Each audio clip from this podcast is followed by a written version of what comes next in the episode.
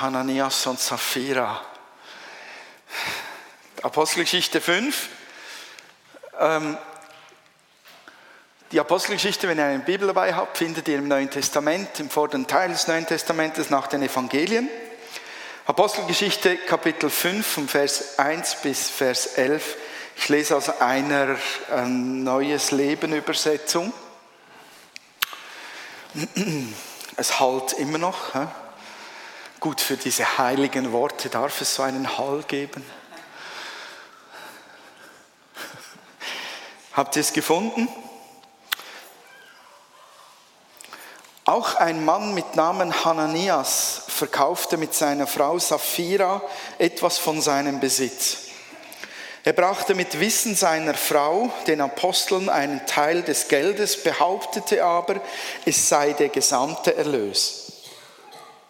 Da sagte Petrus, Hananias, warum hat der Satan Besitz von deinem Herzen ergriffen?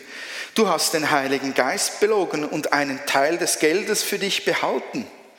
Es war dein Besitz, den du nach Belieben verkaufen oder behalten konntest. Und auch nachdem du ihn verkauft hattest, durftest du mit dem Geld machen, was du wolltest. Warum hast du das getan? Du hast nicht uns belogen, sondern Gott. Als Hananias diese Worte hörte, fiel er um und war tot. Jeder, der von der Geschichte erfuhr, war entsetzt, ja, inklusive mehr. Schließlich kamen einige junge Männer, wickelten Hananias in ein Tuch, trugen ihn hinaus und begruben ihn. Etwa drei Stunden später kam seine Frau. Sie wusste noch nicht, was geschehen war. Petrus fragte sie, war das der Preis, den dein Mann und du bei dem Verkauf erzielt habt? Ja, erwiderte sie, das war der Preis. Da sagte Petrus, wie konntet ihr beide nur auf einen solchen Gedanken kommen, den Geist des Herrn auf die Probe zu stellen?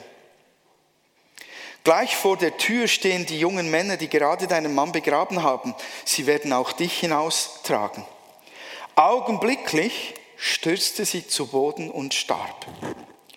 Als die jungen Männer hereinkamen und sahen, dass sie tot war, trugen sie sie hinaus und begruben sie bei ihrem Mann. Furcht überkam die gesamte Gemeinde und auch alle, die davon erfuhren. Gratulation, der Hall ist fast weg. Hammer und Hammer ist auch diese Geschichte. Ich glaube daran, dass es genauso geschehen ist ist eine außergewöhnliche Geschichte und eine extrem unbequeme Geschichte, gerade in der heutigen Zeit. Und ich habe diese Wochen wirklich, ich habe so bei anderen Pastoren und bei Internetforen, bei so Leuten, die Antworten geben wollen auf das, was da geschehen ist, mal so reingeschaut. Ich habe viel gelesen. Ähm, und da kamen sehr gute, sehr spannende aber auch total abstruse Diskussionen ähm, vor, vor meine Clubschaugen. In einem Blog stritten sich zwei miteinander darum, dass es erwiesen sei oder nicht erwiesen sei, dass es Mord war an den beiden. Und dann ging dieser Blog, also diese Diskussion übers Internet weiter. Es war Petrus der Mörder, garantiert. Das ging hin und her, da gab es viel zu lesen, die argumentierten teilweise sehr sachlich, teilweise sehr unsachlich. Und ich sage mir also, so skurril wie, wie da soll es heute Morgen hier nicht zugehen. Solche Spekulationen, die lassen wir einfach mal außen vor. Mich beeindruckt es aber auch sehr, dass wir diese Geschichte in der Bibel finden, denn sie ist wirklich fragwürdig. Also nicht im negativen Sinn, sondern sie wirft Fragen auf. Und sie ist nicht gerade schmeichelhaft für uns Christen. Und sie stellt uns auf die Vertrauensprobe zu Gott. Jetzt, diese Geschichte ist eingebettet in das, worüber ich die letzten Wochen auch gepredigt habe. Sie ist eingebettet in einem Bericht, wo es darüber, über, über den Christen heißt, dass die Gemeinde blühte. Also wenn ihr da nach hinten schaut, entdeckt ihr, wie gewaltig die Gemeinde gewachsen ist, wie sie in ihrer Haltung wunderbar war, wie sie, wie sie ähm, das Geld teilte. Äh, viele, viele Besitzer ähm, von, von Land haben Geld äh, locker gemacht und haben das Land verkauft und es den Aposteln zu Füßen gelegt, zur Versorgung der Armen und so weiter. Die Gemeinde hat gigantisch großes Ansehen in der Bevölkerung, genießt wirklich viel Ehre. Gibt natürlich auch Leute, die Probleme mit ihr hatten, mit, dies, mit den ersten Christen, aber egal. Wir lesen das vorher, da hinein ist das eingebettet, was jetzt kommt. Die Gemeinde wächst, gedeiht und blüht.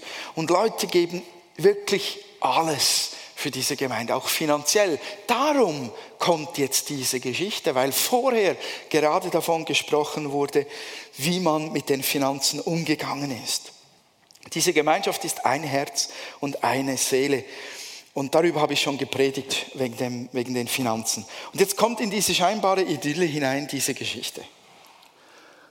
Wenn wir mal nur den Fakten nachgehen, dann denken wir folgendes. Hananias und Sapphira haben offensichtlich Geld so wie im Zürich Oberland jeder 16. Millionär ist. Statistisch belegt.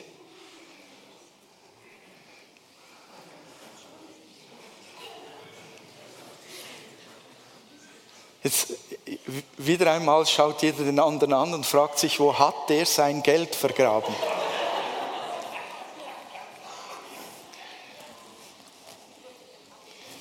Okay, die beiden haben Grundbesitz, sie gehören zur Gemeinde, sie sind Christen.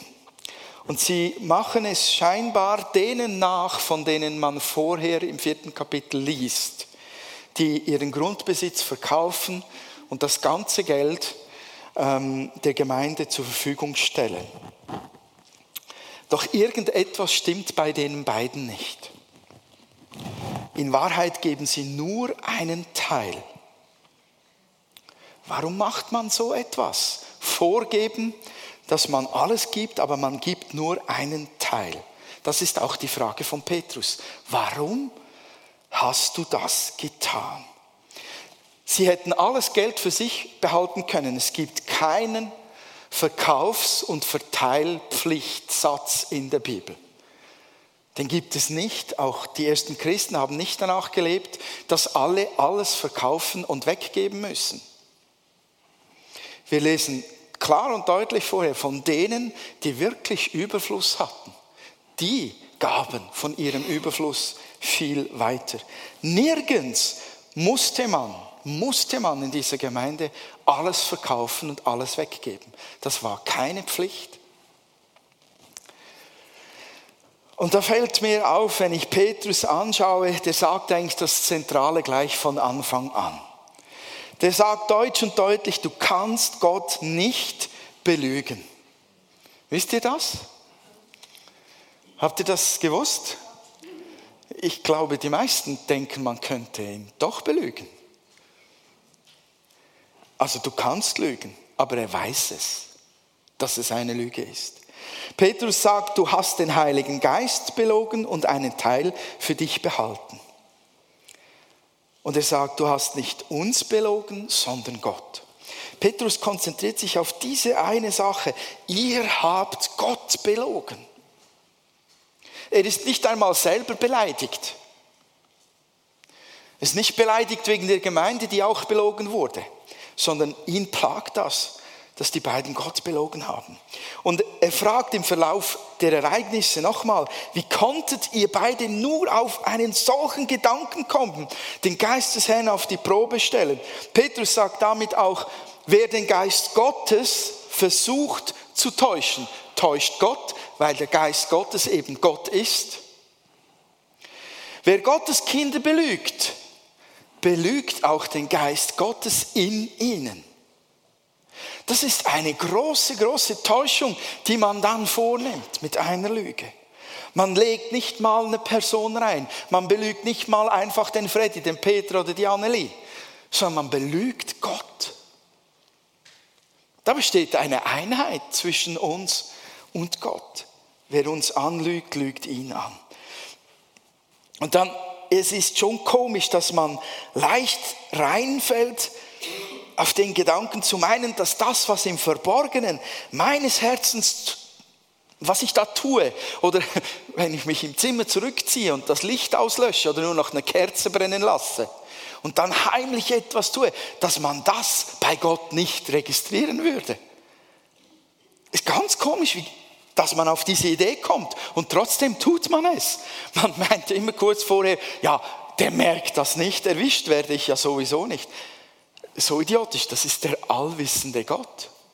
Der lebt in dir, der ist gerade da, der schaut gerade zu, der hört gerade zu, der guckt in dein Herz hinein. Was für eine ehrwitzige Täuschung, wenn man denkt, dass Gott nicht wüsste, was gerade in uns abläuft. Wir sind ein offenes Buch für ihn. Leute, vergeuden wir doch keine Energie darauf, Gott täuschen zu wollen. So eine nutzlose Verschwendung von Kraft. Und es ist aber leider viel mehr. Es ist eine teuflische Täuschung, dass das geheime Zeugs nie herauskäme oder besser ein anderes Mal als heute. Es kommt ans Licht unter Garantie. Und meistens im dümmsten Moment. Und spätestens im schlimmsten Moment, nämlich vor Gottes Thron, wo jeder, jeder sich schämen muss, unglaublich schämen muss. Weil dort ist die Konfrontation zwischen der absoluten Reinheit, Ehrlichkeit, Heiligkeit, wie wir es gerade gesungen haben, und zwischen all anderem. Was mir auch auffällt, ist, dass Petrus den Teufel wirklich erwähnt. Und wenn ich da nachschaue, dann sagt er, warum hat Satan Besitz von deinem Herz ergriffen? Er definiert genau, worin, wo, an welchem Punkt ist was geschehen. Es ist völlig absurd, den allwissenden Gott zu belügen, also muss eine Verwirrung schon da gewesen sein. Blindheit, eine Blockade, ein Unverständnis, dass das ja gar nicht geht, das muss schon da gewesen sein. Und wisst ihr, wir staunen manchmal über Menschen, die fallen, auch über Christen, die grauenhafte Dinge tun. Wir sind völlig entsetzt und denken, wie konnte nur? Weil wir auch meistens es gar nicht bemerkt haben.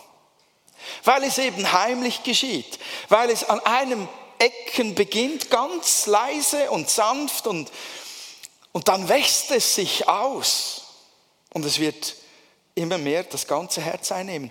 Und dann ist der Fall in der Regel ziemlich groß und heftig. Und das beginnt auch bei denen, bin ich überzeugt davon. Mit dem Moment, wo Petrus darauf hinweist, in dem Satz Hananias, warum hat Satan Besitz von deinem Herz ergriffen? Das Herz von Hananias hat dem Satan und seinem Denken Raum gegeben. Und das ist ein normaler Vorgang, dass der Teufel kommt und zu dir spricht. Es ist ein ganz normaler Vorgang, dass er kommt und dir sagt, hör mal, bei der Steuererklärung, da kannst du doch auch mal eine Quittung dazulegen damit du auf die Pauschale verzichten kannst, ein bisschen mehr. So beginnt das. Das ist ganz normal. Hör mal, der hat dich mies behandelt. Ignoriere ihn doch einfach mal. Schau mal weg, wenn er vorbeigeht. De, de, ist ganz normal, dass er spricht und wir hören ihn. Das gehört zu einem christlichen Leben in dieser Herausforderung stehen wir. Nur, ob du zuhörst und innerlich Ja sagst und dem Raum gibst, ist eine komplett neue Frage.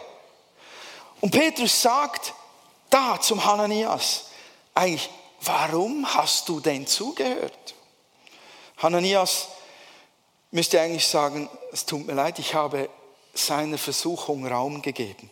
Ich habe ihm zugehört, ich habe ihm zugestimmt ich habe das bejaht, ich habe ihn sogar mit meinem Ja eingeladen, mein Herz zu beeinflussen. Das tut man nicht sehr bewusst. Und trotzdem, man spricht eine Einladung aus, indem man Ja zu dem Zeugs sagt. Und wisst ihr, wenn der Teufel kommt, ist er das Gegenteil von Gott. Gott liebt uns. Gott ist barmherzig. Gott ist gnädig. Gott ist groß. Gott ist liebevoll. Gott ist Weisheit. Gott ist Frieden. Gott füllt uns mit Freude, mit Kraft, mit Überfluss, mit Gnade. Und der Teufel macht genau das Gegenteil. Zerstörung, Verwirrung, Lüge, Trennung, Einsamkeit, Unfriede, Lieblosigkeit, Selbstliebe und, und, und. wenn das Raum um Raum gewinnt in uns drin, dann geschieht das, was mit Hananias und Sapphira geschah. Und noch etwas wird sichtbar. Ähm, oh, ich habe zwei Verse euch nicht gesagt. Ja, wir kennen es aus der Bibel, dass uns äh, Gott ermutigt, dem Teufel keinen Raum zu geben und uns das Bewusstsein ähm, schenkt, dass wir wirklich unter Angriffen ähm, einfach leben. Noch etwas wird sichtbar. Im Vers 2 heißt es von Hananias, er brachte mit Wissen seiner Frau den Apostel einen Teil des Geldes, behauptete aber, es sei der gesamte Erlös. Und Petrus sagt, wie konntet ihr beide ihr beide nur auf einen solchen Gedanken kommen, den Geist des, den Geist des Herrn auf die Probe zu stellen. Also Petrus ähm, spricht davon an, spricht davon, dass der Hananias die Idee hatte und Sapphira zugestimmt hat. Und das zeigt auch, wie sehr mein Lügen oder mein dem Feind Raum geben nicht nur mich alleine betrifft, da ist eine Verbundenheit mit meinem Umfeld. Manchmal eine ganz tiefe mit meiner Frau, meinen Kindern, mit meinen besten Freunden, mit meinen Verwandten, je nachdem. Und dann gibt es aber noch ein größeres Umfeld. Und das ganze Umfeld wird beeinflusst davon. Ob wir wollen oder nicht, wir prägen unsere Kinder, wir prägen unser Umfeld mit. Wir sind verbunden miteinander, auch in der Gemeinde. In Römer Kapitel 12, Verse 4 und 5 heißt es, so wie euer Körper viele Teile und jeder Körperteil seine besondere Funktion hat, so verhält es sich auch mit dem Leib Christi. Wir sind alle Teil seines einen Leibes und jeder von uns hat eine andere Aufgabe zu erfüllen. Und da wir alle in Christus ein Leib sind, gehören wir zueinander und jeder Einzelne ist auf alle anderen angewiesen. 1. Korinther 12, Vers 13, denn in einem Geist sind wir alle zu einem Leib getauft worden, es seien Juden oder Griechen, es seien Sklaven oder Freie und sind alle mit einem Geist getränkt worden.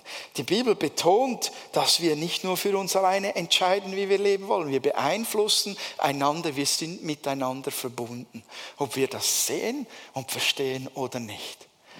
Und wenn wir handeln wie Hananias, wenn wir den Teufel Raum geben, dann wird das auch meine Frau beeinflussen. Das wird meine Kinder beeinflussen. Das wird meine Gemeinde beeinflussen. Das wird alles beeinflussen, mit dem ich in Berührung komme. Nicht seltsam, fluidummäßig, sondern meine Haltung, meine Worte, meine Gebete, mein ganzer Style, wie ich lebe, er wird Raum bekommen.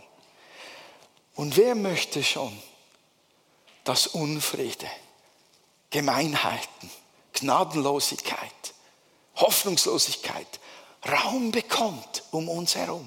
Will doch keiner, oder? Darum geben wir dem Teufel keinen Raum. Was mich natürlich interessiert hat, ist, was ist das Motiv? Petrus sagt es auch, ich möchte ihm aber nicht zu viel ähm, unterstellen, dass er das Motiv wirklich alleine ähm, haben wollte oder wissen wollte, weil er hat ja eine Offenbarung von Gottes Geist über den beiden.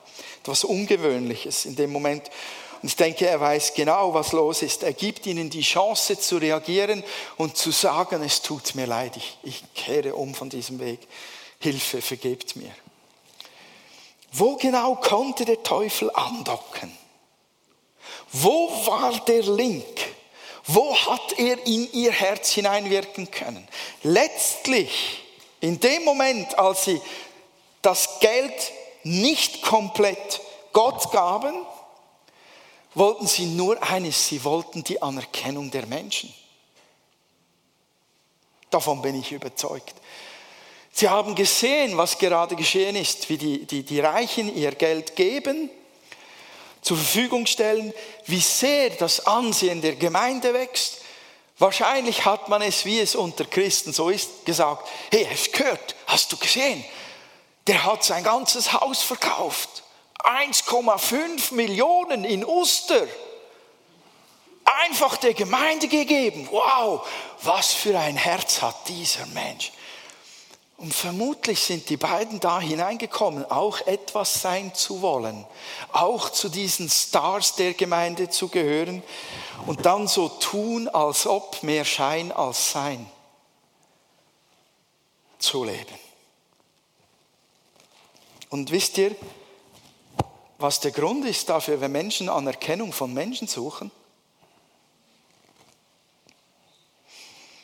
Dann fehlt uns etwas. Das ist etwas Natürliches. Jeder, der in diese Welt geboren wird, möchte Anerkennung haben. Jeder, jede, alle.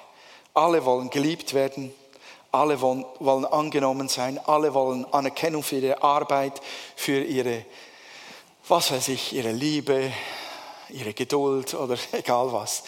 Man möchte Anerkennung haben, weil uns Anerkennung fehlt vor Gott.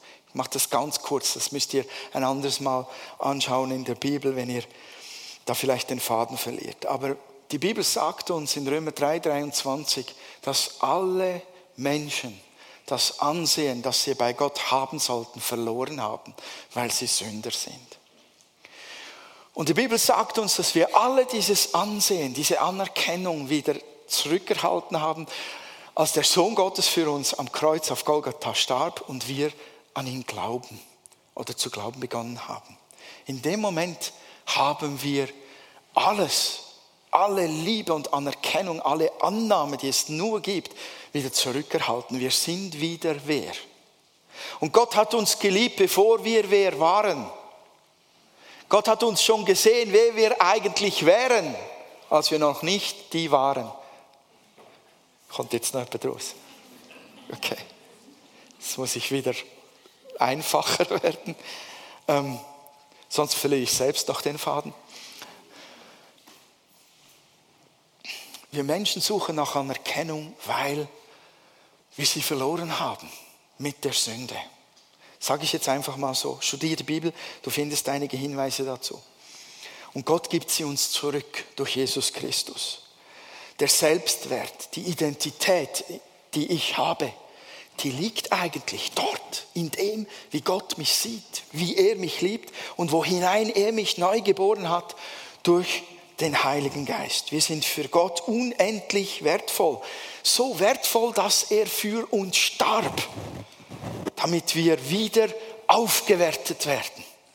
Damit wir wieder die Identität haben, die wir haben sollen. Und er wertet uns sogar noch mehrfach auf, indem er in der Bibel sagt, er nennt uns Königskinder, Hausgenossen Gottes, sein Leib, Tempel des Heiligen Geistes. Er sagt sogar, sogar wir sind Mitherrscher der zukünftigen Welt. Johannes Evangelium Kapitel 15, Vers 15, ganz einfach zu merken. Ich nenne euch nicht mehr Sklaven, denn der Sklave weiß nicht, was sein Herr tut. Euch aber habe ich Freunde genannt weil ich alles, was ich von meinem Vater gehört habe, euch kundgetan habe. Freunde, hey, du bist ein Freund Jesus. Oder Epheserbrief Kapitel 2, Vers 19, so seid ihr nicht mehr Fremde und nicht Bürger, sondern ihr seid Mitbürger der Heiligen und Gottes Hausgenossen. Halleluja. Wir sind Tempel des lebendigen Gottes.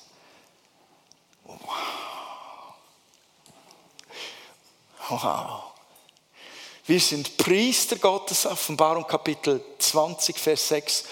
Priester Gottes und Christi und werden tausend Jahre lang mitherrschen mit ihm. Was kann das noch übertreffen? Warum brauchen wir noch Anerkennung von Menschen? weil wir lernen müssen, das zu glauben. Da kämpfen wir alle darum. Wir wissen es, es steht geschrieben, wir haben es schon hundertmal gelesen, aber es ist zwar im Speicher da oben. Von der Hardware müsste es in die Software. Da mit ins Herz und in die Seele hinein.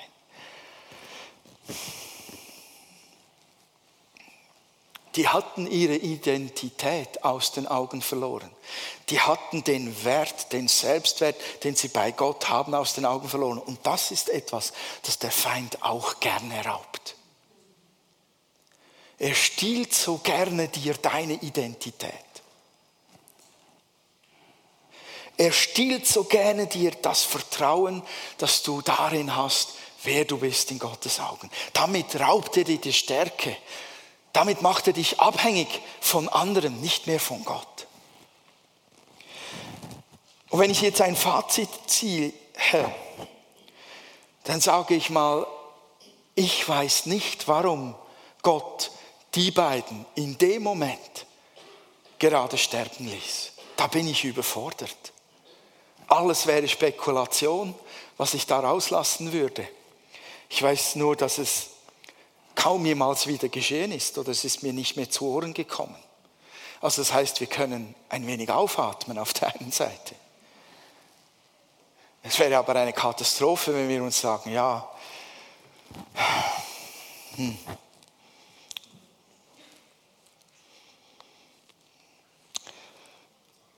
machen wir fröhlich weiter. Irgendwann kommt die Abrechnung und vorher kann ich mich noch ganz kurz reinwaschen. Es wäre eine Katastrophe. Ich glaube nicht, dass das in unseren Herzen drin ist. Ich weiß nicht, warum es Gott so getan hat, aber was ich weiß, ist, ich fühle mich betroffen. Diese Geschichte macht mich betroffen, weil ich mich ehrlich frage, wie oft habe ich dem Teufel schon Raum in meinem Herzen gegeben? Weil ich Anerkennung von Menschen wollte.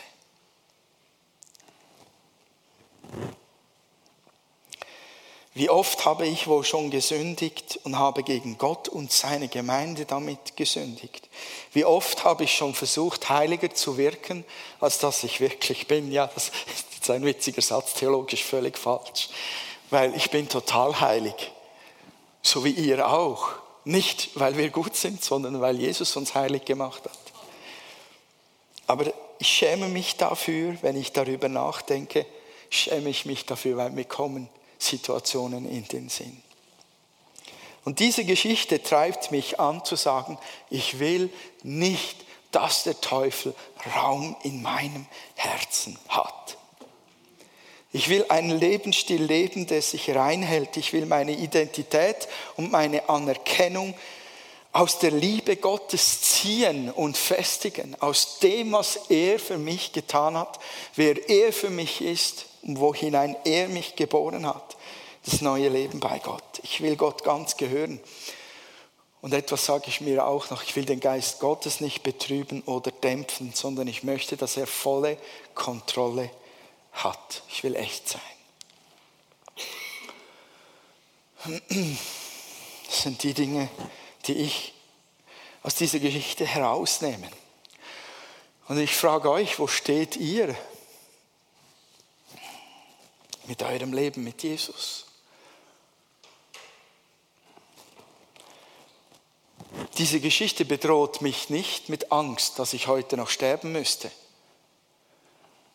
Das ist nicht das. Die Geschichte bedroht mich darin, dass ich heute hier hinausgehen würde, ohne Dinge nicht fixiert zu haben, Dinge nicht bekannt zu haben, nicht umgekehrt zu sein von Dingen, die ich weiß, sie sind nicht gut. Wenn ich heute einfach gehe und dem Teufel weiterhin Raum gebe, bin ich in größter Gefahr. Ich glaube, die Geschichte will uns helfen, dass uns klar wird, Gottes Liebe und Anerkennung ist genug für uns. Wir sollten nicht nach Anerkennung bei Menschen suchen. Und wir brauchen nichts zu spielen, was wir nicht sind. Und Ich glaube, wir wollen erst gar nicht, dass die Identität des Teufels unser Herz erfüllt. Diese Geschichte lädt uns ein, unser Herz zu prüfen, wie wir es gesungen haben. Und wir können es ja so gut prüfen lassen, weil wir die Gnade und die Liebe Gottes auf unserer Seite haben. Ist es nicht schön, im Voraus zu wissen, dass da Gnade und Vergebung im Überfluss ist. Ich kann kommen und kann sagen, ich habe dem Teufel Raum gegeben, vergib mir, hilf mir, Herr, reinige mein Herz. Berühre mich, füll mich mit deinem Geist, mit deiner Identität. Präge mich, präge mein Umfeld positiv durch mich. Das ist die Chance.